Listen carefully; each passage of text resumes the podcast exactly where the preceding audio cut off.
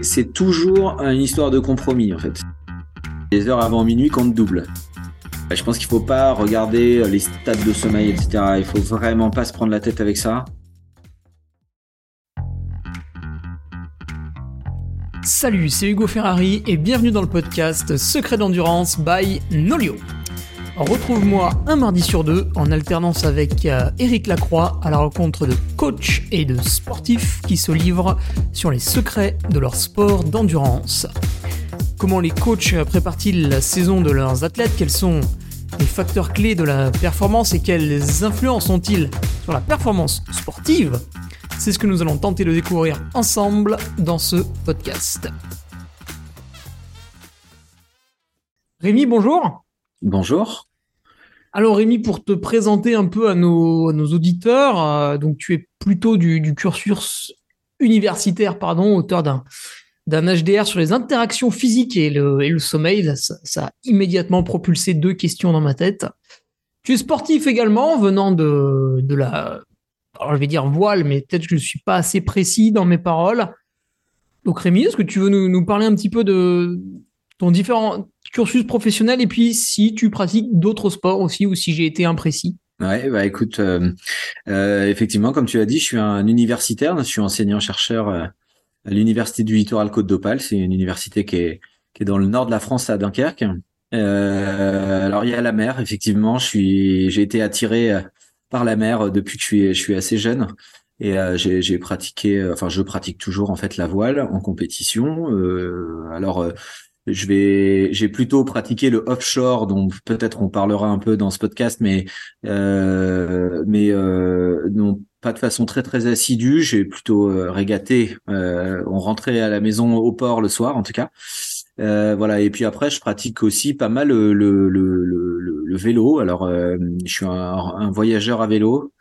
J'aime aussi me voilà, me confronter à, différentes situations, euh, à titre personnel aussi, le, manque de sommeil dont on va dont on va parler, des fois l'inconfort qui fait partie aussi de l'aventure. Euh, et, voilà, donc euh, je, mais je, je pratique pas de compétition, par contre, ni en course à pied parce que j'ai une hanche, j'ai une hanche un peu voilà qui a, qui a, été opérée, mais et donc j'ai pas, j'étais jamais jamais été un très bon coureur. Et par contre, je suis euh, euh, très attentif à ce qui se fait euh, en course à pied parce que parce que là aussi, il y a des épreuves qui engendrent de la privation de sommeil. Donc, j'ai un regard scientifique sur l'affaire. Voilà. Eh bien, c'est tout l'intérêt d'aujourd'hui. Alors la problématique, c'est que l'entraînement pour n'importe quel sportif, c'est acté. Voilà, si je veux être bon, il faut que je m'entraîne. Hein. ça, c'est assez évident maintenant. Mais parfois le, sommeil, voilà, on estime que on se couche le soir, on dort, on sait même pas combien de temps, mais bon, voilà, c'est du sommeil, quoi. Hein. Donc on n'y fait pas attention. Euh, peut-être qu'on y fait même de, moins en moins attention dans nos vies d'aujourd'hui, euh, avec des emplois du temps euh, extrêmement chargés, puisque tout le monde travaille beaucoup.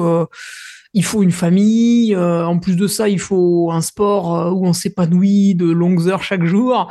Et tout condensé, ben, les journées ne font que 24 heures et au bout d'un moment, on se dit, tiens, si je me levais plus tôt, etc., etc. Donc, euh, comment mon sommeil va influer mon entraînement, parce que finalement, on s'en rend compte. Et inversement, comment euh, mon entraînement va influer mon sommeil, peut-être tu nous, tu nous à ça. Et également, est-ce que, que le sommeil est à prendre en compte dans notre entraînement? Pour, par exemple, caler des séances, mais on va y revenir. Sujet qui intéresse absolument tout le monde. Je pense que qu'on soit un sportif de haut niveau ou un sportif amateur, c'est quand même agréable d'être plutôt en forme la journée. Ça, doit parler à, tous ceux qui nous écoutent pour ajuster les, curseurs de la performance aussi, hein, même si on n'a pas un très bon niveau, on a le droit de vouloir progresser. Donc voilà, première question, euh, Rémi, pour faire un peu général euh, au début, pourquoi on dort? Pourquoi à peu près 8 heures pour les humains? Bah, c'est une super question. Alors scientifiquement, elle est encore un peu débattue, mais on commence à y voir de plus en plus clair. En fait, euh, le sommeil permet de, je vais parler assez simplement, mais il permet en fait de refaire tout ce qu'on a abîmé euh, dans la journée, que ce soit tant au niveau euh, des tissus musculaires, articulaires, tout ça, tant du, au, niveau du cerveau.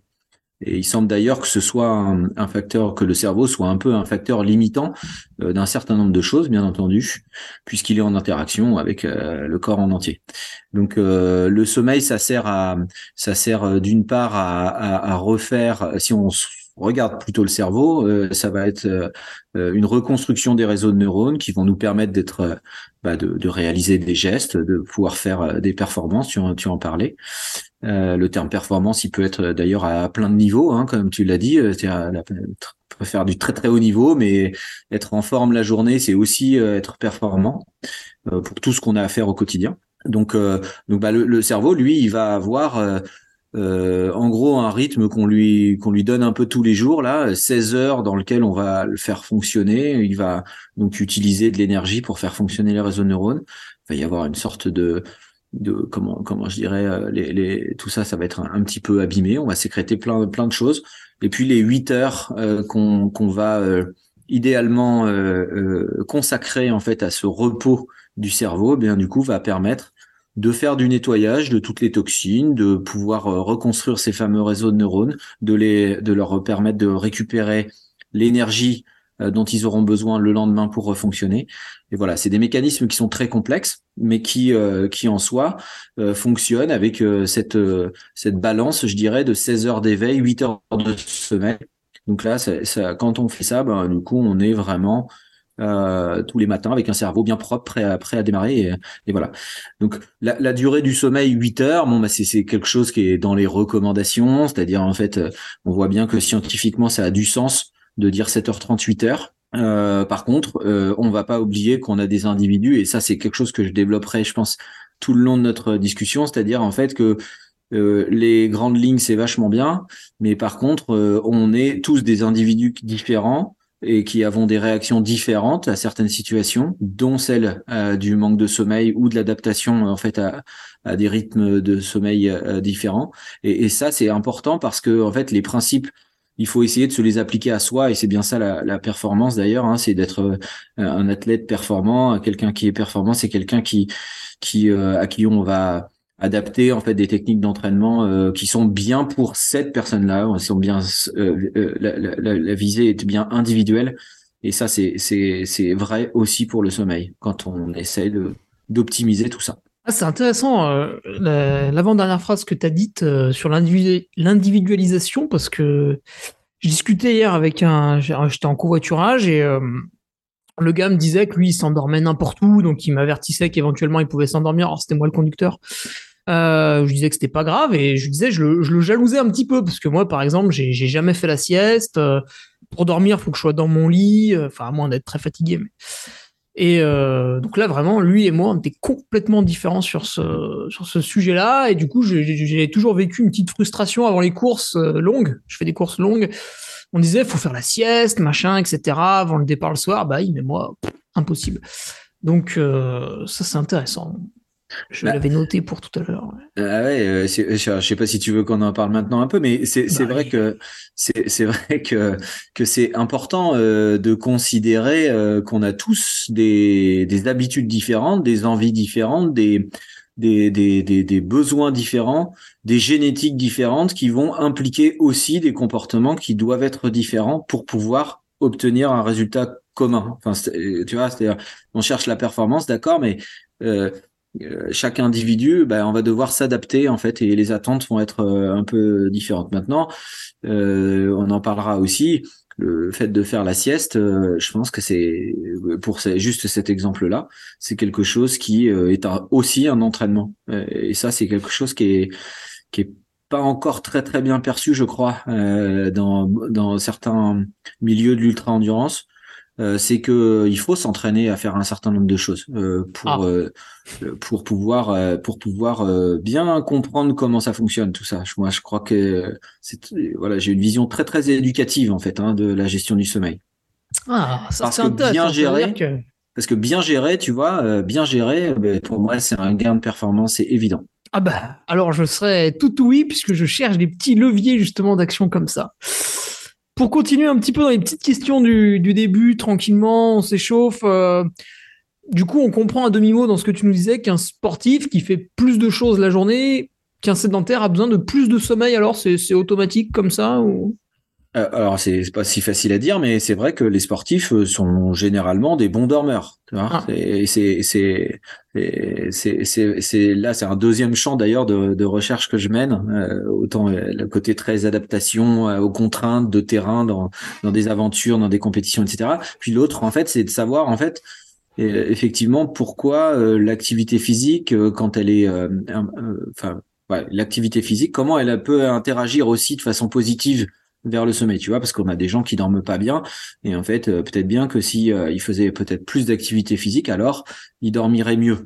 Et donc en fait, c'est ça qui nous conduit à réfléchir au, mécanisme. Et c'est vrai que à partir du moment où un sportif va dépenser plus d'énergie euh, mécanique, chimique, tout ça, tout ça. effectivement, à partir du moment où on comprend que le sommeil, c'est la période dans laquelle on va régénérer en fait tout ce qui a été utilisé, eh ben, c'est, on comprend que le sportif, il a besoin d'un bon sommeil. Et, ça ne veut pas dire qu'il le prend, ça veut dire qu'il en a besoin. Et des fois, bah, c'est là que c'est là qu'il peut y avoir des petits problèmes parce que parce que le besoin peut être probablement plus important du fait de la dépense dans la journée, mais que pour le coup, euh, il faut aussi soit euh, en prendre soin du coup euh, pour euh, bien faire les choses correctement. Mmh. Et est-ce qu'un sportif de force a besoin de dormir plus ou moins qu'un sportif d'endurance? Alors normalement, c'est plutôt des sportifs d'endurance qui nous écoutent, mais s'il y en a quelques-uns qui font des sports très musculaires, on va les garder avec nous. Euh, alors, besoin de plus euh, Non, franchement, je sais pas répondre à cette question-là. Mm. Euh, je sais pas répondre à cette question-là. Par contre, c'est évident que euh, il va y avoir une euh, je vais te dire assez simplement, une agression euh, musculaire euh, de, de, haute, de haute intensité, de haute importance. Hein, mmh. C'est-à-dire que là, là, c'est les tissus musculaires qui vont être qui vont être abîmés par actine myosine. Bon, bref, c'est c'est là, c'est et, ce, ce dans, dans la période nocturne, on sécrète une hormone qui s'appelle hormone de croissance. Et, euh, et du coup, elle, qui est une hormone anabolisante. Euh, d'ailleurs, euh, ça a été utilisé aussi l'hormone de c'est ça peut être utilisé en, tant que triche, hein, évidemment, ah. l'hormone de croissance. Mais mais non, mais tu vois, c'est juste pour comprendre le mécanisme, c'est-à-dire qu'en fait, ça permet la reconstruction tissulaire.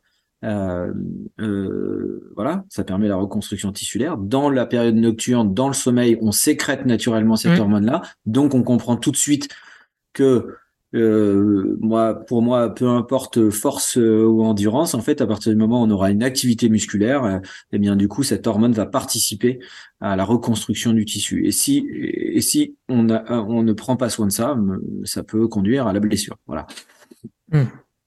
Donc je ne sais pas répondre si plus ou moins là, là c'est, faudrait aller faire des études. Ben, il en reste, il en reste plein à faire en fait. Ah et puis ça dépend sans doute. Hein, voilà, à quel curseur le sportif de force évolue, euh, l'athlète d'endurance également. Et je me suis pas intéressé à ça non plus dans la littérature. C'est-à-dire que peut-être qu'il y a des, des, mm. des scientifiques qui ont écrit euh, là-dessus, mais c'est vrai que j'ai pas vu passer. En tout cas, euh, j'ai peut-être pas été très vigilant. J'en sais rien. Je crois que c'est pas très très développé cette question en fait, en tout cas scientifiquement parlant.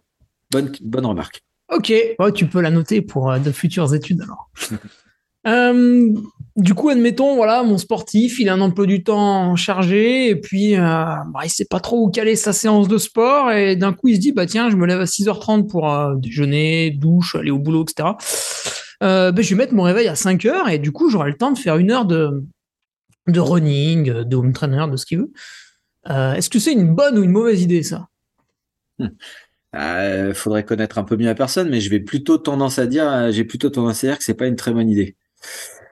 Enfin, c'est une, c'est pas une bonne idée au, au, niveau de la du rythme biologique en fait que la nature nous a un peu imposé. Euh, et ça, c'est ça, c'est commun à tous les à tous les êtres humains, euh, puisque en fait, à 5 heures du matin, on n'est pas encore vraiment fait pour vivre euh, correctement. Donc, on est plutôt fait pour vivre à 7 heures, 7h30, tu vois.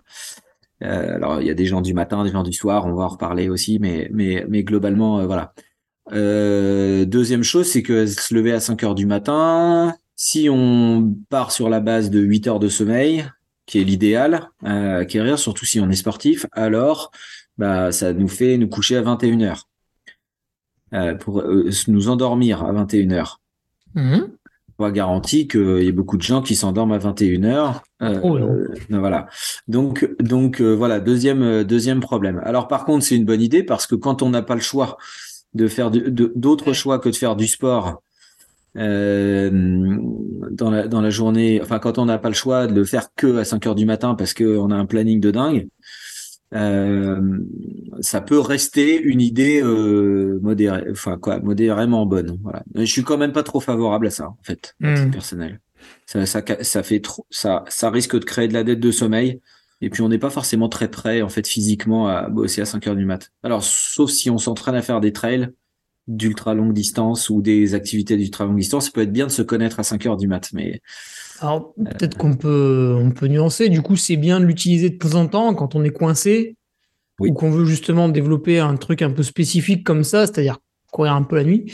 Mais euh, c'est pas un outil que tu recommanderais au quotidien en disant bah tiens tous les jours 5-6 heures là hop c'est parti. Tant pis le réveil sonne.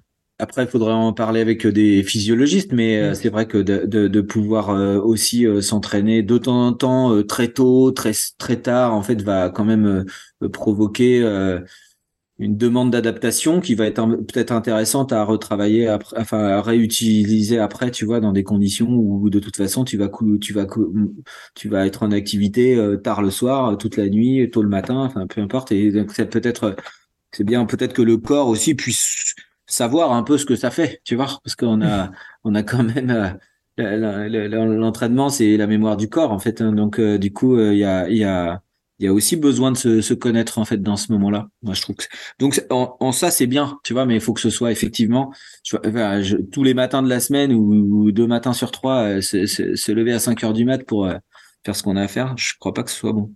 Mmh. Ok. Et admettons que euh, le sportif te réponde euh, Bah oui, mais moi, de la pause euh, du midi, j'ai l'occasion de faire une, petite sieste, voilà, de quelques minutes. Est-ce que ça peut rattraper? Est-ce que ça peut compenser? Ouais, ouais, bien sûr. Bah, alors, c'est tout à fait même conseillé si tu te lèves à 5 heures du matin. De toute façon, la, la, garantie, elle est presque à 100% que tu besoin à un moment donné, que tu des coups de barre dans la journée, en fait. Hmm. Donc, la sieste, en fait, pour moi, elle sert à ça. C'est-à-dire qu'elle sert, en fait, à vraiment à combler un peu le déficit qu'on a eu avant. C'est-à-dire, moi, je fais pas l'apologie de la sieste. Euh, voilà, on, entend de plus en plus, ouais, faire la sieste, c'est trop bien de faire la sieste, machin. Mais en fait, moi, j'oublie pas que la sieste est simplement un appel qui est consécutif, en fait, à, un manque de sommeil, si tu veux. Ah. Donc, donc en fait, faire la, alors attention, prendre du repos, c'est d'accord, tu vois, super, tu vois, tu, tu, tu, après que tu aies mangé le midi, par exemple, on a tous, et ça, il y aura toujours, tu t'es que tu aies eu tes 8 heures de sommeil ou que tu pas eu, quelque part, euh, ce, ce petit gap-là, euh, il, va toujours euh, exister. Donc, prendre du repos à ce moment-là, se mettre en mode repos énergétique au moment de la digestion, bah, voilà, ça, c'est d'accord. À partir du moment où tu as une envie irrépressible de faire la sieste, c'est-à-dire en fait là que tu es somnolent, que tu bailles, que tu je suis vraiment voilà ça, ça ça par contre ça montre que t'as pas eu de sommeil avant alors là bah oui là faut la prendre la sieste tu vois. Faut la prendre euh, euh, c'est bien sûr que c'est super. Ça marche bien hein, la sieste hein, ça marche vraiment bien. Tous ceux qui font des siestes de temps en temps euh, ils s'en rendent compte que ça marche trop bien.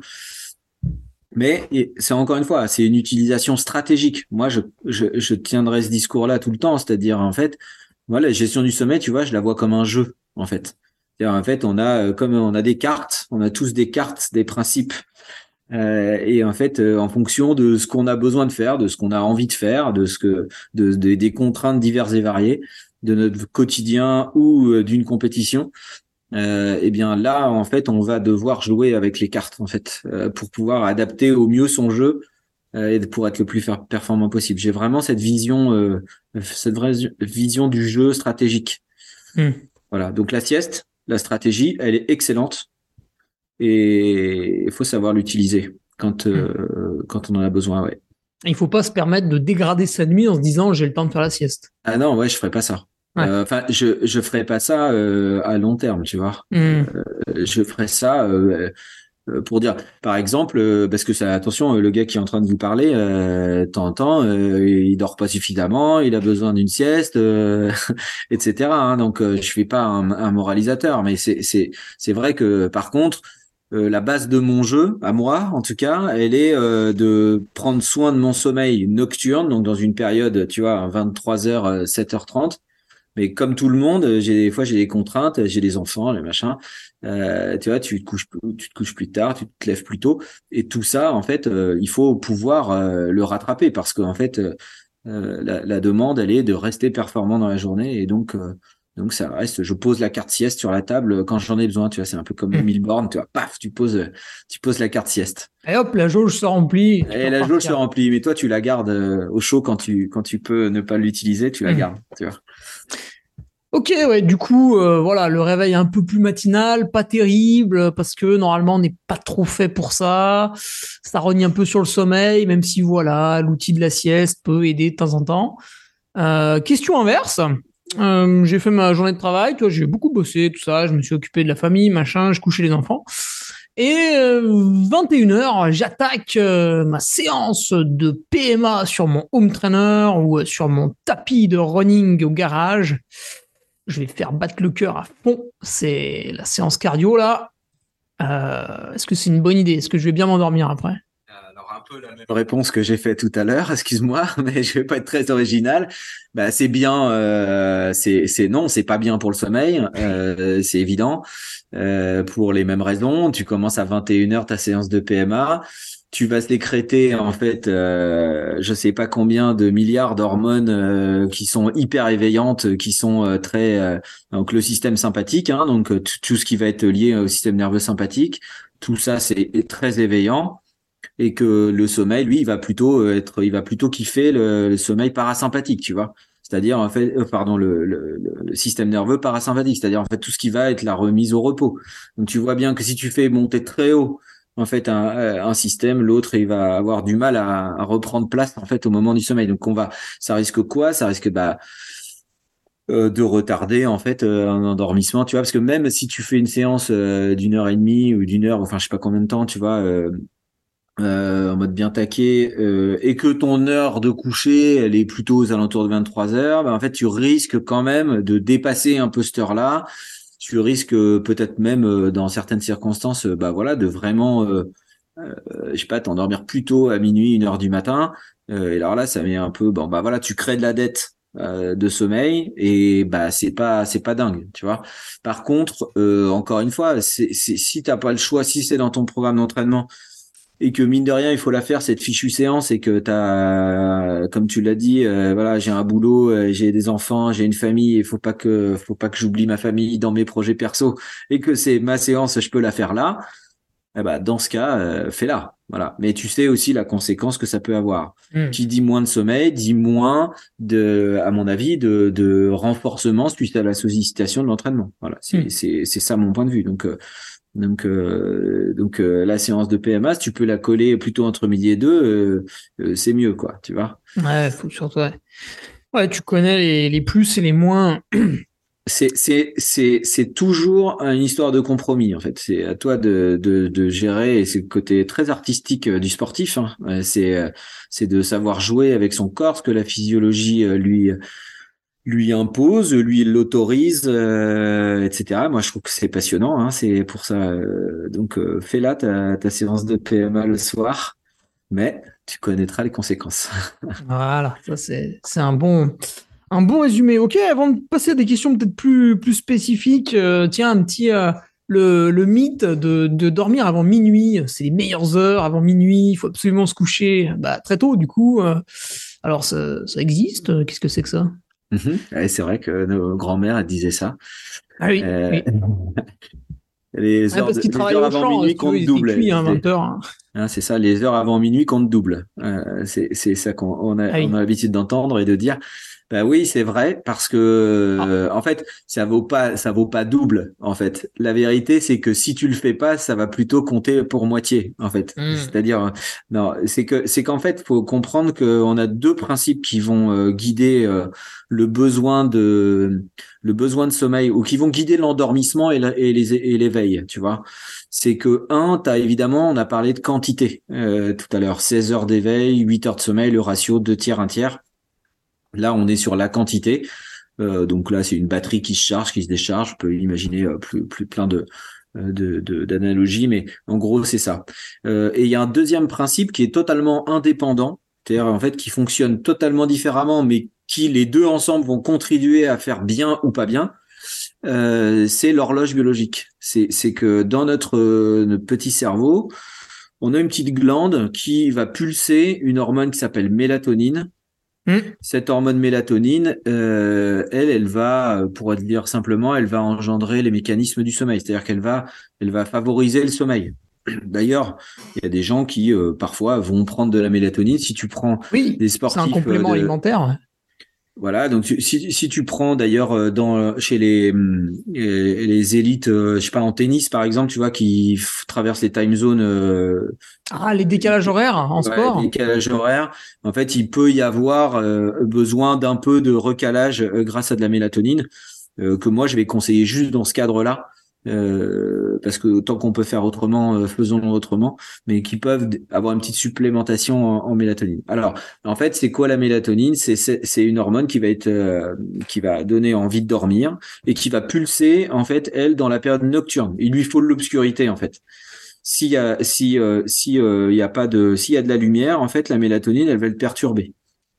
Donc, on voit bien que bah la nuit la nuit euh, il fait nuit voilà. Et donc euh, et donc euh, bah, qu'on a la possibilité de sécréter cette hormone et que le jour eh ben du coup il fait il fait grand jour. Donc l'hormone mélatonine c'est rideau il y en a pas.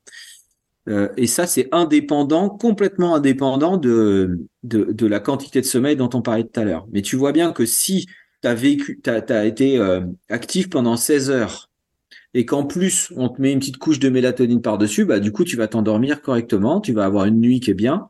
Et puis euh, le, soleil, le soleil arrivant euh, euh, et ses habitudes qu'on a, bah, va arrêter la sécrétion de mélatonine. Toi, tu auras tout nettoyé, ton cerveau, reconstruit tes muscles, etc. Et les deux vont provoquer ensemble un bon éveil. Donc en fait, l'idée pour revenir euh, sur euh, la question de départ, mais c'était important que j'explique ça avant de donner la réponse, c'est que c'est que c'est la ce que veulent ce que veulent dire nos grands-mères, c'est que c'est la synchronisation parfaite des deux mécanismes dont on vient de parler. Bah, qui, qui, qui, qui, qui débute, si tu veux, à 22 heures, quoi, 22 heures, 23 heures. Et si tu prends ce créneau-là, bah, tu es parfaitement en phase sur les deux mécanismes. Et ça veut dire que le lendemain matin, en fait, tu vas être beaucoup mieux pour euh, gérer ton éveil de bonne qualité. Donc en fait, euh, ça, ça, c'est en fait vraiment euh, la synchronisation des deux phénomènes qui vont qui vont faire que on va avoir un, sommeil de bonne qualité, un éveil de bonne qualité. Et le début, le début de, de, de tout ça, c'est 22 heures, 23 heures, ça va dépendre des personnes. mais là, là, tu t'assures en faisant ça, en, en, en t'endormant au bon moment avec la sécrétion de mélatonine, la baisse de la température centrale, etc., etc., là, tu vas pouvoir avoir un endormissement, un sommeil de bonne qualité. Ah, c'est pour ça qu'on dit aussi qu'il faut que sa chambre soit plus fraîche que le reste de la maison. Exactement, exactement, parce qu'en fait, notre corps, bah, c'est c'est pareil, c'est mécanique. C'était là depuis ce matin, on bouge, on fait des trucs, machin, on est réveillé, donc mécaniquement, on est chaud, quoi. Mmh. On est plus chaud. Euh, on dit que l'homme, euh, c'est c'est l'homéostasie, c'est 37 degrés, mais en fait, c'est jamais 37 degrés, ça arrive jamais. En fait, c'est c'est plutôt 37 et des brouettes dans dans la dans la dans la fin d'après-midi parce que notre corps sera bien chaud, tu vois. Euh, et puis, si on prend la même température à 5 heures du matin ou 6 heures du matin, après toute la nuit ou la phase où on a été immobile, même si on n'a pas froid sous notre couette, hein, mais on a été on a été immobile, mécaniquement, la température, elle est là. Et en fait ce mécanisme, euh, en fait, faut bien capter que euh, tout, notre corps en fait est très rythmé au regard de l'entraînement qu'on lui propose tous les jours, et on lui propose toujours la même chose en fait tous les à, notre à notre corps en entier. Tous les jours, on l'active pendant qu'on y voit quelque chose qui fait jour, que le soleil est là, Et puis on le désactive quand on voit rien, tu vois ce que je veux dire? Ça sert à rien, on voit rien dehors. Et donc, euh, et donc euh, cet entraînement là va provoquer en fait euh, bah, toutes les adaptations, toutes les adaptations. Donc je, je, je, voilà, c'est, vraiment, c'est vraiment ça qu'il faut comprendre pour pouvoir prendre soin de son sommeil, qu'on est, qu'on est très entraîné à faire un certain nombre de choses. Ok, ouais, t'as parlé d'un éveil de qualité. Euh, ça veut dire que si d'un coup c'est un réveil qui, qui, braille de manière violente à, à 6h37, c'est moins bien que si je me réveille euh, tout seul en ouvrant les yeux à 7h12. Ah oui, non, je me suis pas bien exprimé. En fait, l'éveil de qualité, c'est la qualité de ton éveil au cours de la journée, tu vois. C'était. Ah. Mais, maintenant, ce que tu évoques là, c'est aussi euh, bah, hyper important. Hein. Ça s'appelle euh, il y a un phénomène euh, qui s'appelle inertie de sommeil. Ça, c'est une autre carte qu'on a. Euh, c'est un autre compo une autre composante en fait de nos de nos forces et de nos faiblesses. Euh, L'inertie de sommeil, c'est que, bah, je l'ai dit tout à l'heure, que le cerveau, lui, se mettait quand même vachement au ralenti, puis il va nettoyer un certain nombre de choses. Il va avoir un gros chantier hein. dans la nuit. C'est un gros chantier pour notre cerveau. Et en fait, euh, bah, comme le cerveau il est en chantier, le moment où tu vas te réveiller, euh, bah, soit ton cerveau il est déjà le chantier est rangé, soit il est pas rangé. Je sais pas si je suis euh, très clair dans mon analogie, mais si si, on le sent ça quand on se réveille des fois. Voilà, exactement. Si ton chantier, euh, si ton réveil te sonne et que le chantier il est pas euh, rangé, eh ben en fait, pendant que tu commences à vouloir te réveiller, bah il faut ranger, d'accord? Ouais, des fois tu penses à plein de trucs au réveil et des fois rien du tout. Ouais, ouais, ouais, ouais. Et donc alors, eh ben non, donc c'est mieux à 7h12 de se réveiller naturellement plutôt qu'à plutôt plus tard euh, avec un réveil, tu vois. Alors d'ailleurs, euh, ça nous est tous arrivé en fait hein, de, tu vois, tu tu tu, je sais pas, bah, tu te réveilles à 7h12 alors que ton ton réveil en fait il était prévu à 7h30. Mmh. Tu vois, avais réglé ton réveil la veille à 7h30 et puis à 7h12 tu te réveilles. Puis tu dis oh là là j'ai encore 13 minutes, enfin non 23 minutes. Enfin, euh, allez, je sais plus combien. Je, 18. Je, réfléchis pas. 18, merci. Putain, je suis fatigué. Et tu dors mal euh, Ouais, non. Pas du tout. J'étais déjà dans la phrase suivante en fait. Pardon. mais, mais tu vois, en fait, bah, clairement, il vaut mieux se réveiller à, à 7h12 pour le coup. Euh, ah, du coup, tu, ouais, tu te lèves ouais, tranquillement. Faut pas se rendormir. Ouais, ouais. Il y a des applications sur les téléphones d'ailleurs qui font ça, je crois euh, ou des montres, tu vois, avec euh, qui tu, tu, tu, tu, règles ton réveil, tu mets le setup euh, dans, dans entre 7h et 7h30. Mmh. Et en fait, euh, si la montre, par exemple, elle sent que tu bouges, bah du coup, elle te met comme tu bouges, elle sait que ton cerveau il se réveille un peu naturellement et donc elle va te dire, elle va se mettre à sonner pour te dire bah tiens, vas-y, c'est c'est l'heure, c'est le bon moment pour te réveiller. Et ça, ça marche pas mal, c'est bien. Hein, D'ailleurs, il faut si si vous y a des problèmes, et les gens ah qui ont des problèmes avec ça, c'est pas mal de faire ça, ouais. Alors j'allais te poser la question un peu différemment parce que j'ai récemment j'ai une montre et elle compte mes heures de sommeil, tu vois. Alors je me demandais bah tiens comment elle fait? Mm. Eh ben, Donc euh, c'est avec tes mouvements, elle détecte euh, que tu es en train de te réveiller. Bon alors euh, toutes les montres et toutes les toutes les marques, toutes les brands ont, des algorithmes propriétaires dont on ne sait pas tout ce qui ah oui oui sans doute mais bon grossièrement ils doivent partir. Mais grossièrement en fait grossièrement t'as deux euh, grossièrement, tu as deux capteurs en fait qui vont qui vont entrer en compte.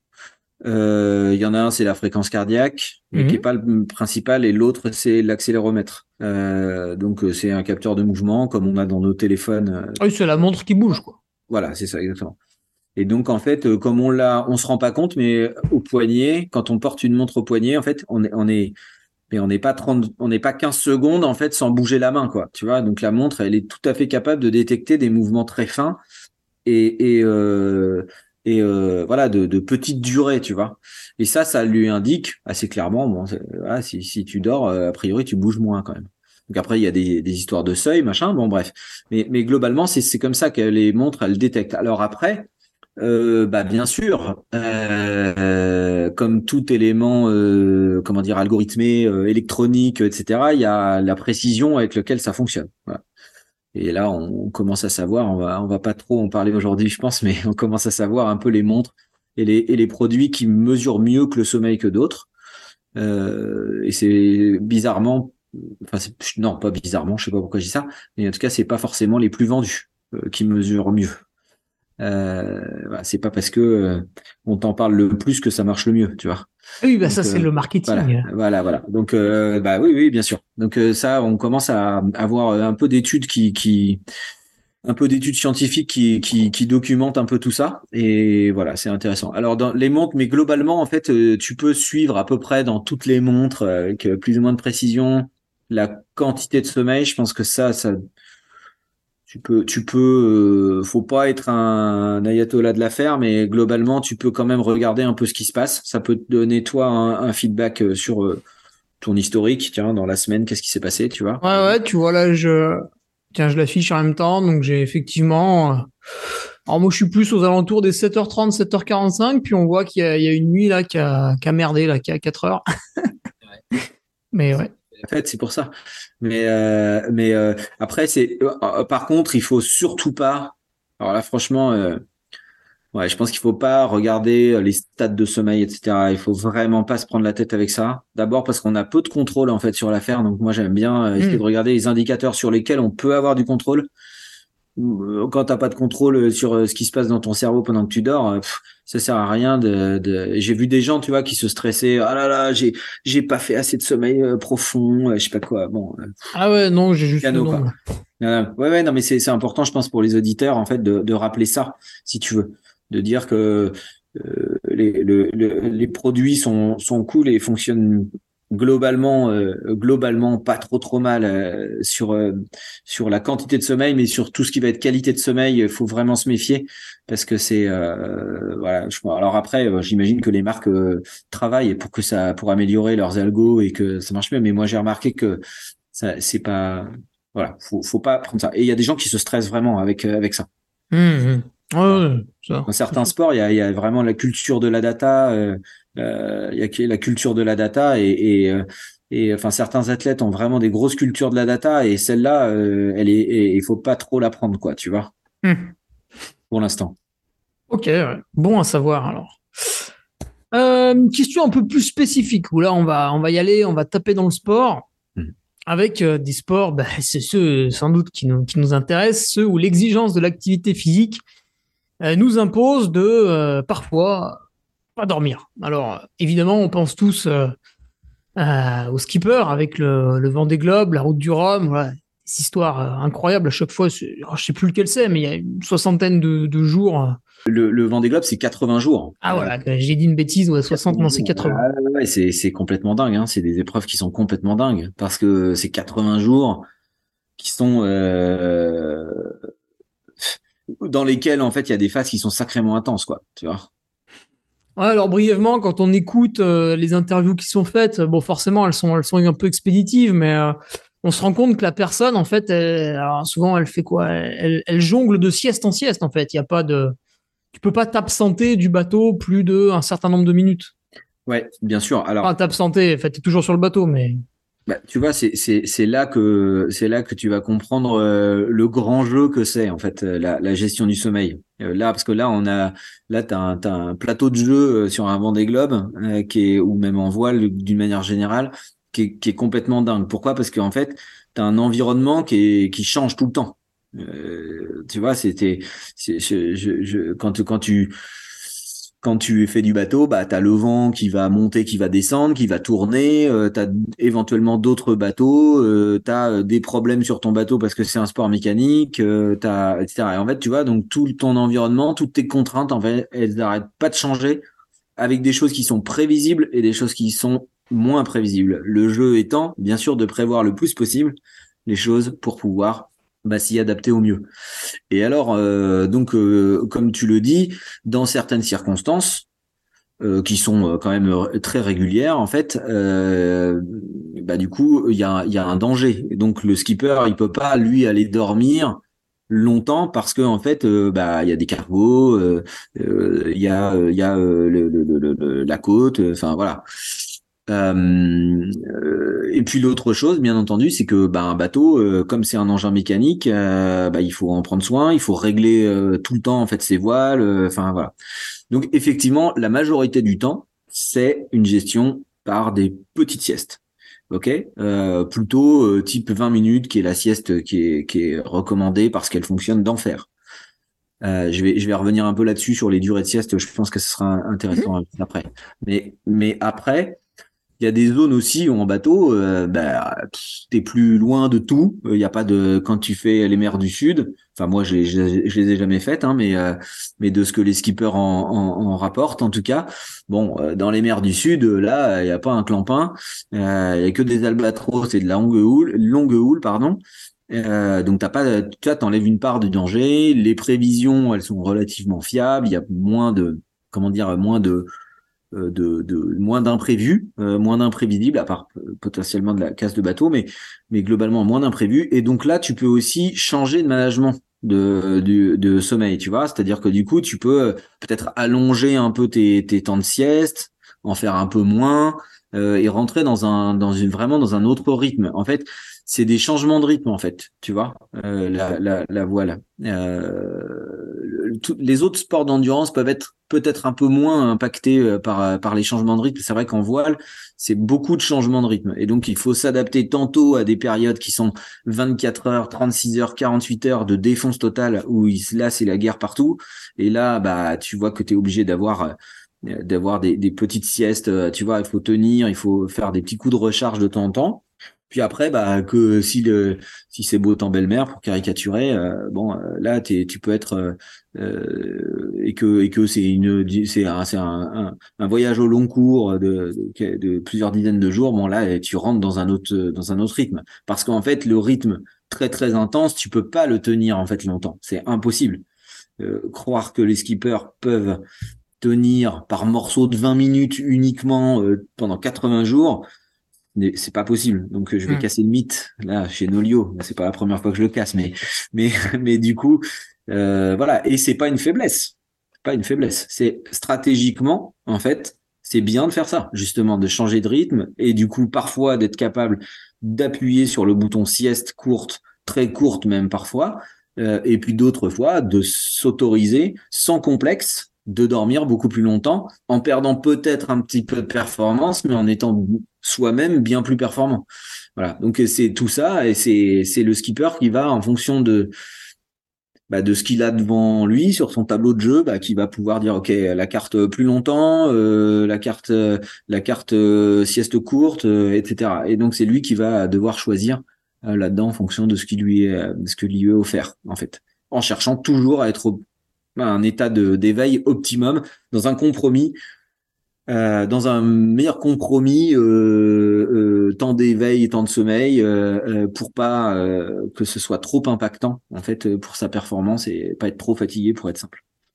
Ah oui, du coup, il faut qu'il fasse très attention à ce que les phases dangereuses de panique ne durent pas trop longtemps parce qu'il sait qu'au bout d'un moment, le joker de la sieste, il marchera plus. ouais, ouais, enfin, c'est, comment dire euh, c'est pas forcément une phase de panique, hein, ça peut être une phase hyper stratégique euh, d'être euh, de là d'appuyer sur le champignon, ah. de mettre de, de mettre de la pêche maintenant pour des raisons de sécurité. C'est vrai, j'en ai parlé parce que ça, il faut pas l'oublier, mais même en termes de performance, c'est-à-dire voilà, de, de, savoir que dans quelques jours, en fait, il va falloir être hyper fort et que c'est celui qui aura les plus gros mollets entre guillemets qui va être le plus engagé en fait dans le machin qui va qui va là faire un trou parce qu'il y a un passage, on appelle ça des passages à niveau, c'est-à-dire des changements de situation météo, par exemple. Mmh. Là, d'être capable, en fait, d'avoir identifié ça, de s'y être préparé et de pouvoir appuyer sur le champignon plus fort que les autres, euh, parce que tu es plus en forme et parce que tu, tu, es beaucoup plus... Euh, euh, beaucoup plus ouais beaucoup plus performant alerte physiquement mentalement tout ça bah voilà ça c'est de la stratégie c'est de la stratégie c'est évident et c'est passionnant pour ça donc euh, voilà. Euh, après, ça peut pas durer des années euh, d'être d'appuyer sur le champignon. bah, c'est comme en course à pied. Hein. Tu vois bien que quand tu as besoin de d'accélérer et que tu passes que tu passes dans un autre type de métabolisme, bah du coup tu peux pas durer très longtemps. Quoi. C'est c'est un peu la même chose hein, en fait. On peut on peut vraiment faire un parallèle comme ça. Alors justement, là, on parle peut-être de l'épreuve la, plus longue, enfin en tout cas qui est connue. On peut voir avec d'autres sports comme l'alpinisme où à des moments, euh, bon, on se retrouve sur une voie, euh, voilà, il faut, il faut finir, il faut avancer. Euh, l'ultra trail que beaucoup de gens pratiquent, là on peut aller loin aussi avec le, le tort des géants, des glaciers qui durent une semaine, dix jours. L'ultra cyclisme avec la, la, la RAF en France, euh, qui a été promue par euh, Arnaud Manzanini depuis quelques années. Donc, quand on participe à une de ces choses-là, on sait qu'on va bousiller une, deux, trois, enfin plusieurs nuits. Et du coup, la question, c'est au bout de combien de nuits blanches je dois mettre en place une stratégie de sommeil euh, pendant mon effort? Parce que peut-être qu'une nuit, on peut se dire, bon ben voilà, une nuit blanche, c'est comme quand j'étais jeune, je prenais une caisse avec les potes et ça se passait bien. Alors je m'en fiche. Ou est-ce que dès la première nuit, peut-être faut penser à des trucs? Alors, euh, ben, euh, ce qu'on ce qu'on remarque, euh, ce qu'on remarque, c'est il y a une sorte de seuil, tu vois, une sorte de, un sorte de plafond là qui, qui devient quand même un peu hard à dépasser, qui est à deux nuits blanches. Oh, merci. Parce que je, je le dis souvent, mais j'en étais jamais, j'en avais jamais été sûr, mais je m'étais juste rendu compte que la deuxième c'était extrême. Ouais, ouais, c'est ça. C'est ça. Tu vois, ah, deux nuits, tu dit, hein, une nuit blanche, une nuit blanche, euh, c'est acceptable. Euh, mhm. Alors, on va modérer tout à l'heure, juste après, euh, je vais modérer un tout petit peu ça, mais globalement, une nuit blanche, voilà, c'est quelque chose qui est réalisable mhm. sans, sans, trop de soucis. D'attaquer la deuxième nuit, là, c'est une autre paire de manches, et on sent qu'il y a hum, on sent qu'il y a, il y a quand même une butée, quoi. Tu vois, il y a un truc. Euh, et en fait, ce qu'on voit, c'est que dans la deuxième nuit, généralement, c'est là que tu es obligé de vraiment de mettre en place en fait une stratégie euh, de gestion de ton état euh, et qui va passer par l'utilisation de sieste probablement. Donc si si ton si ta course en fait elle est elle dure que je sais pas moi 48 heures ou 50 heures voilà, là tu vas pouvoir vraiment gérer par euh, tout petit morceau, 20 minutes. Euh, en fait, en gros, euh, quand tu sens vraiment que ça va pas trop, que tu tu t'avances plus, que tu te mets en danger, que je sais pas quoi, ou que tu te fais peur, là c'est sûr que là faut pas faut pas hésiter, faut y aller pour une sieste très courte.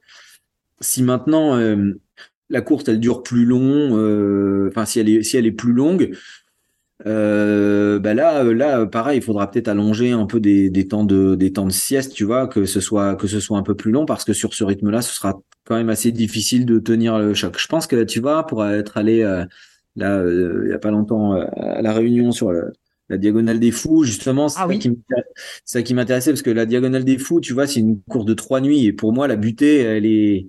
Ah, tu as le droit de le faire plus vite. Hein. Alors, non, mais oui, pardon, excuse-moi, je vais, je vais repréciser. Ceux qui m'intéressent quand je vais à la diagonale des fous, c'est ceux qui passent trois nuits dehors. Toi, tu viens voir les, les, dingues. les autres, les fous, quoi. ouais, ouais, non, mais c'est, moi, je, je, suis curieux, tu vois. Ah, c'est 66 heures. Voilà. Donc là, là, trois nuits. Bon, justement, j'étais curieux. Euh, alors, j'ai pas fait d'études scientifiques euh, sur sur le sujet cette année, mais j'ai passé pas mal de temps à discuter avec des finishers, tu vois. Donc tout le monde avait son son beau t-shirt.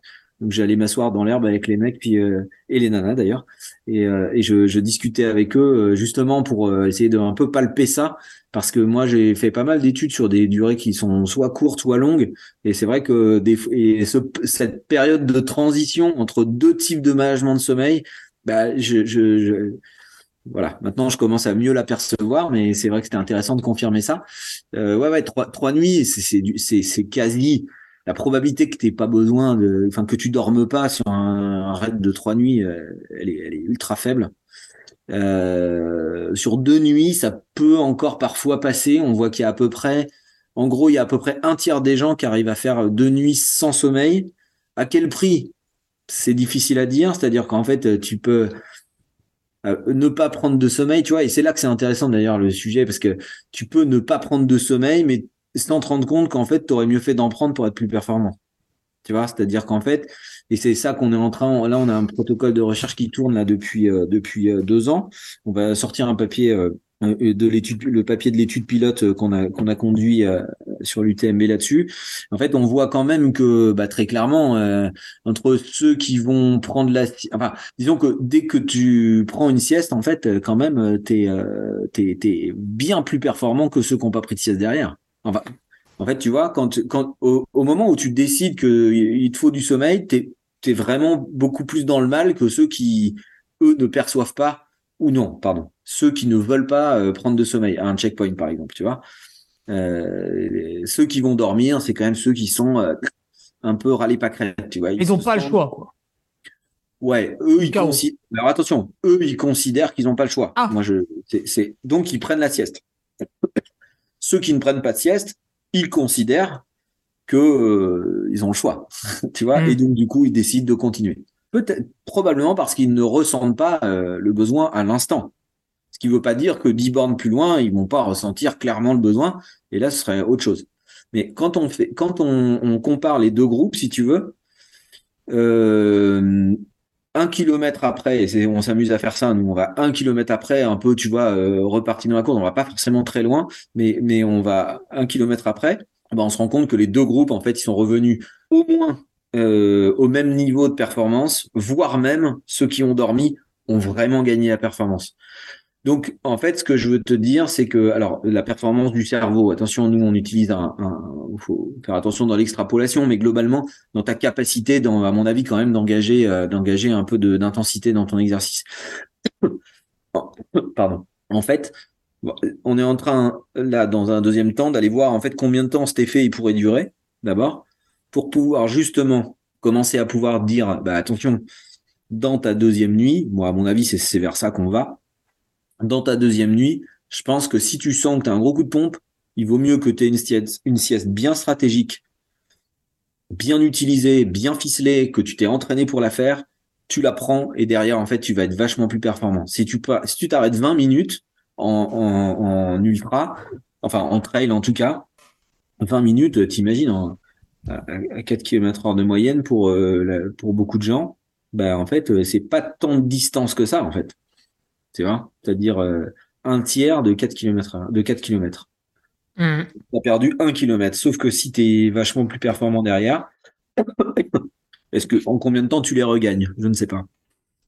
Ah oui, oui c'est intéressant ça. Et, et comment on s'entraîne à, à, faire sa sieste euh, pour la deuxième nuit alors? Eh ben, on s'entraîne en, déjà en testant des choses. C'est-à-dire, on essaye tous les jours, le matin, le soir, euh, l'après-midi, la nuit, euh, quand on, en fait, il faut vraiment que ça devienne une, une, une sorte de mécanique. J'appuie sur le bouton sieste ou je pose ma carte sieste, j'ai toute la procédure. Je prends mon téléphone, je mets 20 minutes, je me, si, si je fais de l'ultracyclisme, je sors mon bivi ou, euh, ou euh, voilà. si c'est en, en, en, course à pied, bah du coup je, je m'écarte un peu du chemin pour pas que tous les copains ils me voilà. En fait, que les copains ils me demandent ça va, ça va? Bon, voilà. ouais. Je mets je mets mon réveil tout ça. Toute la procédure en fait, il faut se l'être à mon sens, il faut faut se l'être préparé en fait, euh, de manière à ce que dans l'esprit, ok, ça arrive, je suis fatigué, je suis pas euh, dans un col trop, euh, c'est raisonnable en fait de faire la sieste par là. Je pose ma carte sieste, toute la procédure, je la déroule et j'y vais et je dors mes 20 minutes et derrière je gagne, je gagne de la performance. D'accord. Ah oui, donc il y a une, euh, une préparation, euh, que ce soit en termes euh, bah, logistiques, c'est-à-dire comment je fais la sieste, parce que finalement, c'est bien beau d'y penser, mais quand on est dans un single, on, mais peut, exactement. On peut être paniqué alors que si on a l'habitude. Et ça, c'est très important. Hein. Euh, et c'est là que la différence se fait entre les voileux et les autres là pour l'instant. Comme tu l'as dit en introduction tout à l'heure, on voit de plus en plus de gens qui viennent, qui vont, euh, qui font des activités d'ultra-endurance. Les voileux, euh, les voileux, c'est des gens qui culturellement en fait euh, ont appris à faire ça depuis très longtemps, tu vois, depuis les années 60, quoi. Tu vois, ils ont cette culture en fait de la sieste. Qui n'est pas encore tout à fait arrivé dans les épreuves d'ultra-endurance, en tout cas pour, pour, certaines personnes qui ont encore un peu d'imaginaire en disant ouais, moi je fais, euh, je fais mon UTMB sans dormir. Ouais, ou je verrai bien. Ouais, bah oui, c'est ce que j'allais dire. Ou je verrai bien. Mais en fait, non à mon sens, il y a moyen, bien sûr, on verra bien parce qu'il y a toujours une part de je verrai bien. Hein, c'est Mm. euh, il y a entre la stratégie que tu as au départ et puis en fait ce qui va vraiment t'arriver. Ah oui, oui. Il y a, y a souvent un monde. Mais, mais globalement, euh, euh, globalement, moi je pense que la, la sieste, euh, bah, déjà un, le premier message c'est d'être convaincu que ça fonctionne parce que moi je peux vous dire que ça fonctionne nickel. Euh, tant en termes de sécurité que de performance, donc ça c'est fondamental. Et deuxièmement, ça se prépare. Il faut avoir l'habitude. Il faut pas flipper de s'arrêter. Ah bah ouais, mais je vais. Euh, Est-ce que je vais me réveiller, machin? En fait, si tu as testé en fait toutes tes toutes tes procédures avant, dans lesquelles il n'y a pas d'enjeu, tu vois, tu fais des tests d'entraînement euh, dans lesquels t'as pas d'enjeu. Si tu te réveilles pas, bah, tu te réveilles pas. Mais de toute façon, si tu mets réveil à 20 minutes, je te garantis que tu vas te réveiller. Oui. Ou alors, faudra vraiment que tu sois allé dans des ressources, piocher dans des ressources complètement dingues que, à mon avis, on, on voit très très très peu. Euh, donc, je pense que c'est pas le cas. Si c'est bien géré, d'ailleurs, il est certain que c'est pas le cas, en fait. En fait, d'ailleurs, je reviens sur mon histoire de plafond dont je parlais tout à l'heure. C'est-à-dire que tu as une ligne, tu une ligne, en fait, en dessous de la ligne, c'est ta zone de contrôle. C'est-à-dire, en fait, tu es, maître de toi-même, tu es maître de faire des siestes, quand tu, c'est toi qui décides encore. À un moment donné, la ligne, quand tu l'as franchie, tu décides plus. C'est là que tu as des hallucinations, que tu as des que tu des, des hypersomnolences et c'est là que tu es en danger. Quand tu plus dans la maîtrise de toi-même. Moi, je crois que en fait, c'est ça. Si tu testes un certain nombre de trucs, ça va te permettre de rester toi stratégiquement dans la zone que tu as définie. Et puis des fois, bah parce que c'est une compétition parfois. Bah, des fois, on va aller franchir un peu cette zone-là, mais on a conscience de notre état, on sait qu'on y va et on sait ce que ça peut coûter. Euh, moi, ça, c'est la compétition, c'est le, respect. Là, j'ai travaillé avec euh, euh, mon copain Thomas Ruyant euh, sur la dernière route du Rhum qu'il a gagné en, dans, sur les bateaux IMOCA, les bateaux des, du Vendée Globe. Je sais que Thomas, il est allé vraiment très très loin, mais et il a gagné. Et il savait que s'il faisait pas ça, il n'arriverait pas à gagner. Donc ça reste une compétition, ça reste un jeu. Mais il se connaît parce qu'on a on a on a bien travaillé ensemble et, et ses repères, euh, tout, toute cette mécanique en fait. Bah on, voilà, ça se travaille, ça se travaille, ça, ça se teste, ça se débriefe, ça peut se débriefer entre bah euh, entre copains aussi. Euh, ouais, tiens moi il m'est arrivé ci, il m'est arrivé ça, j'ai testé ci, j'ai testé ça. Et voilà, je pense que c'est le message que j'ai envie de passer, c'est que ça marche et qu'il faut tester. Hmm, ok. Alors, tu as, parlé de la durée de sieste euh, tout à l'heure, en nous disant que 20 minutes, c'était ce qui fonctionnait le mieux. Alors, des fois, on en voit qui, qui parlent de, trucs rapides, là, de, une ou deux minutes, ou euh, de temps en temps, des coureurs qui s'arrêtent 2-3 euh, heures aussi. Qu'est-ce que c'est ces trois modes différents? Est-ce que tu en as d'autres? Alors, je vais essayer de l'illustrer assez simplement. C'est comme ton téléphone portable. Si tu le branches trois minutes, il va être moins chargé que si tu le branches deux heures. Bon, mais ça, je vais être, euh, je vais être assez hmm. simple. Ah, du coup, il faut dormir deux heures alors. alors, donc. Ah, mais après, on est moins performant. Ah on a perdu trop de temps. Eh ben voilà. Donc, c'est un compromis. Euh, c'est un compromis. Ah, euh, compromis, 20 minutes. C'est le, le, compromis que tu vas devoir trouver entre ce que tu as à faire dans le dans les prochaines minutes, heures, euh, etc. Tu vois, et de ce que tu vas toi prendre comme sieste. Pour être plus simple, trois minutes de sieste, c'est vraiment pour moi le quand tu es en danger. Tu vois, tu sens que tu es en danger et que en fait tu es épuisé, mais qu'il faut que tu tiennes, tu tiennes, tu tiennes. Trois minutes de sieste, tu peux tenter ça. Euh, quand je dis t'es en danger, t'es pas forcément en danger aussi uniquement corporel. On peut imaginer qu'il y a un mec qui est juste. Euh, oui, un danger compétitif, ouais. Voilà, ça peut être danger compétitif, hein, mais c'est dans l'esprit, c'est que c'est que c'est du mode euh, de survie en fait, si tu si tu veux être simple. Tu vois, ouais, t'es encore en train de jouer avec la limite, quoi. T'es t'es t'es t'es à la limite, t'es à la limite. C'est que tu sens que là vraiment t'es à la limite. Ça peut pas durer longtemps, hein, ça. Hein. Ça, ça dure. tu peux faire ça, je sais pas, deux, trois heures, j'en sais rien, tu vois. Tu peux pas, tu peux pas durer comme ça très longtemps. Euh, par contre, euh, la sieste de 20 minutes, elle, elle va être... Euh, alors, tu vois, 3 minutes, machin. 20, ensuite, moi, je pense qu'il faut passer direct à 20 minutes. 15-20 minutes. Tu vois, tu choisis, il faut tester justement, de savoir si je la gère bien. Plutôt 15, plutôt 20. Euh, et ça, c'est pour essayer de limiter aussi euh, l'inertie de sommeil dont on parlait tout à l'heure. C'est-à-dire, en fait, si tu faut pas que tu dormes trop longtemps, parce que sinon, tu vas être dans le gaz. Et ça va être dur de te remettre en route. Tu vois, donc euh, la sieste de 15-20 minutes, elle est canon pour ça, parce qu'en fait, elle permet vraiment d'avoir du sommeil. Elle a vraiment un, pouvoir euh, incroyable. Mais bien sûr, c'est pas deux heures de sommeil non plus, donc elle va avoir en fait quand même une efficacité probablement limitée, mais qui va peut-être pouvoir durer déjà un peu plus longtemps. Je sais pas, peut-être plusieurs heures. Tout dépend en fait de plein de choses, mais globalement, elle va pouvoir te t'emmener un peu plus loin euh, en bonne dans de bonnes conditions. Puis après, bah, la sieste de deux heures, c'est sûr que si euh, tu es dans ton trip euh, ou euh, qui va enfin si si en fait as un trip qui va durer six jours là tu vois tu parlais RAF c'est six jours pour le premier donc si tu fais un trip qui va durer plusieurs qui va durer une semaine voire plus bah non là tu peux pas gérer par petites siestes enfin franchement c'est trop long c'est trop long là il faut des blocs tu vois, il faut ce qu'on va appeler un sommeil d'ancrage. En fait, tu ancres. euh, tu ancres une récupération en fait quotidienne, idéalement quotidienne et idéalement bien rythmée comme on pourrait le faire à la maison. Tu raccourcis tout en fait, tu vois, tu tu shrink tout le bazar. Et et, euh, et par contre, tu euh, peux compléter derrière par une petite sieste stratégique au moment où tu as besoin de gérer un coup de pompe dans la journée, tu vois, par exemple, une ou deux, tu vois, j'en sais rien, tu vois, tout va dépendre de ce que tu de ce que tu ressens. Donc voilà un peu les trois modes de sieste. Il y en a une qui est vraiment en mode survie, survie de perte, survie de voilà, il faut euh, il faut tenir, il faut tenir. T'es sur le fil. Et si si ça dure trop longtemps, tu vas te casser la gueule.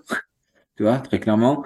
Euh, la deuxième, elle est stratégique, mais elle est viable en fait à aller jusqu'à jusqu'à trois nuits, tu vois. Je pense que c'est viable la sieste de 20 minutes, tu vois. Trois nuits. Euh, je parle pas, t'as vu, je parle pas en jour et trop en durée. Je parle en fait en nuit parce que mmh.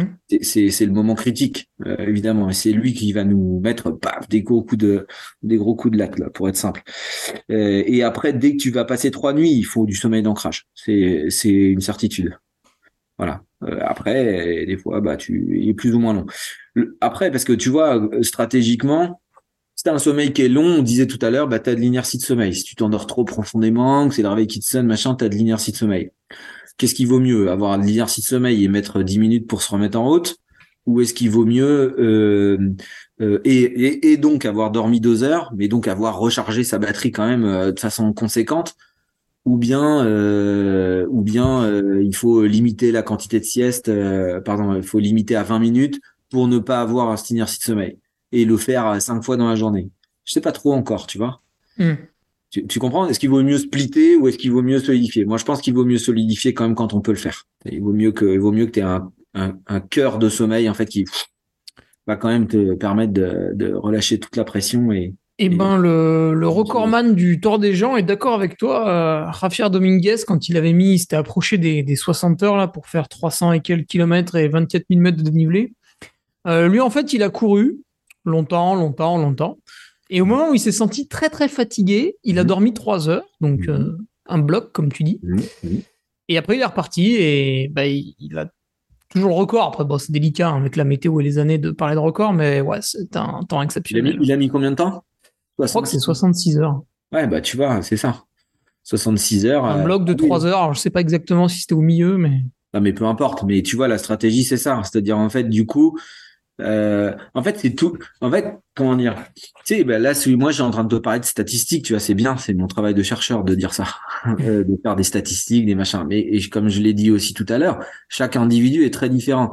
Si tu es euh, chef d'entreprise, euh, que tu as géré des emails jusqu'à deux heures du départ et que t'es et que t'as as, passé une semaine d'enfer, que t'es pas reposé, c'est pas du tout la même chose que si tu es un professionnel dont c'est le métier et qui va aussi se préserver d'un certain nombre de choses en amont des courses pour pouvoir arriver dans un état de forme euh, euh, optimal. Tu vois, tu comprends ce que je veux dire? Et en fait, ces situations-là vont engendrer aussi, et ça fait partie, si tu veux, de, de, de, de la stratégie à mettre en place. Quoi, tu vois, je suis fatigué en ce moment et la probabilité que j'ai une gestion de sommeil qui serait différente, qui va être différente de si je suis très très en forme au moment du départ, bah, c'est c'est tu vas tu vas devoir en fait modifier en fait probablement aussi ta gestion de sommeil. Euh, donc là, je suis pas étonné de ce que de ce que tu me dis. Ouais, ça me paraît euh, ça me paraît bien moi comme stratégie, tu vois. J'aimerais bien que tout le monde entende ça qu'on peut gagner un troc manutor des géants en dormant trois heures en plein milieu. Tu vois? Pour moi, ça ça ça c'est des bons messages à véhiculer. D'accord. Après, je le connais pas, je sais pas si ça avait été prévu ou pas. Ouais, et puis on va se méfier d'un truc, euh, c'est que faut faire toujours attention entre ce que les gens disent et ce qui se passe vraiment, mais enfin globalement ah, ça peut être cohérent, tu vois. Euh, mais oui, oui, ce que je voulais te dire tout à l'heure, parce que j'ai pas, je crois que j'ai pas fini euh, réellement ma phrase, c'est-à-dire en fait du coup que il, va jusqu'à son plafond à lui. Hmm. Je voulais en venir en fait, tu vois. Il va jusqu'à son plafond, il va toucher un peu sa limite et, il pousse un peu la limite parce que en fait si tu pousses un peu, tu es sûr que quand tu vas t'arrêter, tu vas t'endormir comme une masse. Tu vas ah, ça c'est bien ça. Ouais. Tu vas pas, bah oui, oui, oui, c'est ça qui est intéressant. C'est-à-dire que tu vas pas glander, à aller euh, déballer ton sac, remballer ton sac, machin. Eh, parce qu'imagine, tu déballes tout, tu t'endors pas. Ah non, c'est pénible. C'est horrible. C'est c'est surtout pas ça. Alors donc du coup, c'est pour ça que je disais qu'il faut avoir toute sa procédure tout à l'heure. C'est-à-dire, je perçois que j'ai vraiment là besoin de sommeil et donc associé à ça, c'est la capacité de m'endormir assez vite. En fait, tu vois quand tu es vraiment fatigué, que tu es vraiment euh, que tu vraiment très fatigué, alors tu vas pouvoir euh, tu vas pouvoir si on te met dans un coin que tu connais, que tu dans, dans lequel tu te sens en sécurité, tu vas pouvoir te lâcher en fait et dormir tout de suite. Et là ton investissement de temps, il est excellent. Si tu commences à tourner autour du checkpoint euh, ou je sais pas quoi et de pas pouvoir t'endormir ou de faire tout un tas de trucs, ton investissement, ton temps d'investissement de pause, il est, il est pas bon, tu vois. Mm. Donc euh, c'est pour ça que la, la, procédure elle est importante. Alors, bah, si tu vas un peu à ta limite, que tu pousses et que tu et que vraiment tu sens que tu deviens somnolent, là tu sais que ton investissement va être nickel. Et donc moi je pense que c'est une stratégie qui est intéressante là que, tu que tu évoques ce, ce gars là parce que pour le coup euh, euh, il a été au bout de son truc. Il a senti que là, il était vraiment euh, très fatigué. Il dort trois heures. Ça veut dire qu'il a creusé aussi un peu, j'imagine, un peu d'écart avec les autres. Il dort trois heures. Et là, après, là, sur, sur 66 heures, tu dors trois heures. Tu te refais une santé grave. C'est sûr. Ah, c'est intéressant. Ok, ouais. Et hum, une dernière petite chose que je vois, si un coureur, donc comme tu le dis, alors là on va plutôt s'adresser euh, à l'avant du peloton, euh, par exemple sur euh, l'UTMB, bah, il y a de plus en plus de gens qui, qui le font en une seule nuit. Peut-être qu'avant c'était une cinquantaine de personnes, puis maintenant ça va être 200 qui vont arriver avant, avant minuit, on va dire. ces gens-là, du coup, une seule nuit blanche, donc tu dis que voilà, le sommeil, bon, c'est pas très très grave. Est-ce que eux, ils vont pouvoir quand même utiliser la, toute petite sieste, tu vois, de, de 2-3 minutes? Parce que 20 minutes, ils vont pas vouloir, tu vois, 20 minutes, ils vont perdre des places, ils sont dans le top 100, ça les embête. Est-ce que par contre, utiliser la, petite sieste, ça peut faire un petit gain? Alors, est-ce que dans le règlement de l'UTMB, il y a écrit que c'est interdit? Ah non, non, non. Tu as même le droit de dormir partout. Il donne un Donc, ça veut, dire, ça veut dire que tout est possible. Encore une fois, si le besoin est là, il faut pas s'interdire de le faire. Tu vois? C'est-à-dire qu'il n'y a pas de croyance à avoir. Il y a, juste de la physiologie et de, la mécanique hein, quelque part de l'affaire. Donc pour moi, bien sûr que si un coureur ou une coureuse de l'UTMB perçoit que franchement elle avance pas, euh, que c'est dur et qu'on n'a pas de jus, bah pourquoi pas faire une sieste peut-être trois minutes, je sais pas, mais peut-être euh, un tout petit poil plus, tu vois, euh, quand même pour avoir le temps un peu de se détendre et machin. Moi, je pense que c'est pas déconnant, hein, c'est pas déconnant. Euh, pardonne-moi, mais sauf si c'est euh, pour faire sur le podium de l'UTMB, mais mais globalement, euh, tu vas pas risquer grand chose de faire une sieste de 10 minutes, tu vois, en termes de classement. Bon, là, je dis ça comme ça, euh, sans, sans, sans, sans, avoir de cas particulier en tête, mais c'est une bonne question à se poser. Si, en fait, euh, les 10 minutes, encore une fois, euh, bon, là, tu cours plus vite quand t'es quand es devant, mais je sais pas, moi, en termes de kilomètres heure, c'est combien Oh non, je sais pas. Ça va être peut-être 2 kilomètres. Ouais, pas bien plus. C'est pas, pas beaucoup. T'imagines si ça te fait un bien, si ça te fait du bien, 2 kilomètres, c'est quand même pas énorme, tu vois. Je sais pas, je, je, me rends compte de ça. Je, je, même pas, je te dis une connerie, c'est même pas 2 km. C'est 1,5. Voilà. Donc euh, bon, voilà. Et ça, bah, c'est pas moi qui peux le dire. C'est la stratégie euh, hmm. du, du coureur qui peut faire son calcul en fait à lui-même. Hein. En fait, moi, je pense qu'il, je pense qu'en fait, on peut calculer. Hein. Euh, c'est ce qu'on essaye de faire, hein, d'aller d'aller chercher le bénéfice de la sieste, d'essayer de pouvoir un peu le quantifier pour pouvoir dire, bah là, en fait, la stratégie la meilleure, clairement, c'est de. C'est de t'arrêter c'est de t'arrêter et tu vas gagner tant de pourcents de perf. Euh, voilà, donc là, c'est exactement ce qu'on est en train de travailler en ce moment. D'accord, ah, c'est intéressant. Et souvent, on a du mal à, lâcher du lest, même pour aller plus vite. Beaucoup de croyances. on, on, voit que l'instant présent, on se dit si je m'arrête. Oui, oui. Et eh tu vois, tu vois l'instant présent. Si je m'arrête machin, mais si tu as vécu en fait euh, une, euh, si tu as vécu déjà en fait, euh, si à l'entraînement en fait, t'as, des, tu sais déjà qu'en fait, bah ça va bien se gérer, que tu n'as pas de, t'as pas d'émotion, t'as pas de peur en fait à faire ça bah voilà, tu le mets, tu le rentres euh, comme tu bois ou tu bouffes, quoi. Enfin, tu vois, tu le rentres dans ta stratégie de course. Euh, voilà, je remplis euh, du coca et du machin, ou je fais autre chose. Enfin, bon, bref, peu importe. Et oui, quand tu t'arrêtes au ravitaillement, oui, tu, tu, tu, perds du temps, mais parce qu'il faut bien que tu bois avec tu manges. Parce que parce que c'est mécanique, mais tu te poses pas la question de savoir si. Ouais, c'est vrai. Voilà, donc bah pour moi, la gestion du sommeil, ça devrait être la même chose. un peu, tu vois, c'est un peu l'armée, quoi, tu vois. Euh, mais mais euh, mais euh, ben non non mais c'est passionnant c'est passionnant tu vois tu vois que je prends ça comme un jeu. Mmh bah écoute, moi j'ai plus spécialement de questions par rapport au, au sport. Je pense qu'on a bien débroussaillé. Mais je voulais revenir sur un tout petit truc. Tu vois, j'ai oublié de te redemander. Tu parlais des, des, gens du matin et des gens du soir. Et c'est vrai que les compétitions sportives, bah, certaines démarrent très tôt et mhm. d'autres démarrent le soir quand on part pour plusieurs jours comme ça. je sais pas, c'est un peu au gré de, de l'organisateur. Voilà, la manifestation, elle est grosse, elle est petite. Bon. Euh, donc, qu'est-ce que c'est les, les gens du matin et les gens du soir? Au-delà de ce qu'on comprend en le disant.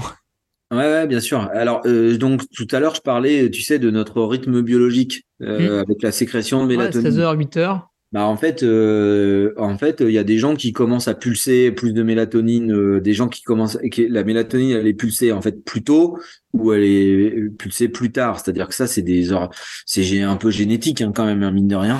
C'est-à-dire, euh, c'est-à-dire qu'en fait, on, notre cerveau, il est plutôt en avance ou il est plutôt en retard. Tu vois, moi, j'ai, je centre euh, l'affaire avec euh, tu vois le 23h 8h mais il y en a ça va être 22h on a tous des, on a tous des copains qui à 22h sont ou des copines qui sont qui sont plus bonnes à rien et, et donc à 22h faut être au dodo et qui en, vont aussi se lever tôt. Et d'un autre côté on a tous des copains couche tard euh, qui vont se coucher tard et qui vont se lever plus tard. Et donc voilà ça ça montre un peu euh, un peu que génétiquement on n'est pas tout à fait pareil. Donc bah ça en fait déjà ça passe par l'accepter d'abord, euh, se connaître et l'accepter.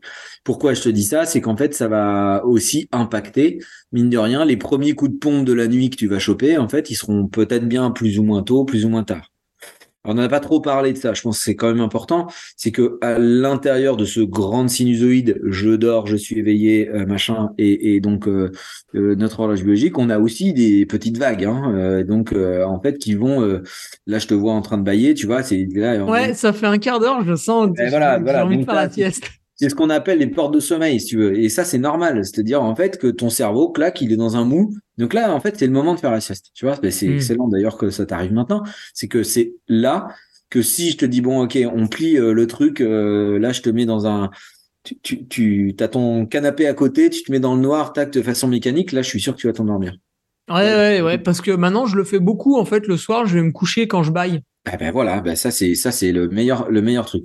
Donc bah il y a des gens qui vont bailler plus tôt que d'autres plus tard, tu vois. Ah oui, ça c'est un bon signal, on n'en a pas parlé, c'est vrai. Ben oui, non mais c'est c'est hyper important euh, qu'on qu'on qu'on dise ça maintenant, c'est que c'est que pour le coup, tu as ces fameuses portes de sommeil, portes de sommeil, on ouvre grand les portes, clac, tu, peux, tu peux plonger dans dans le sommeil.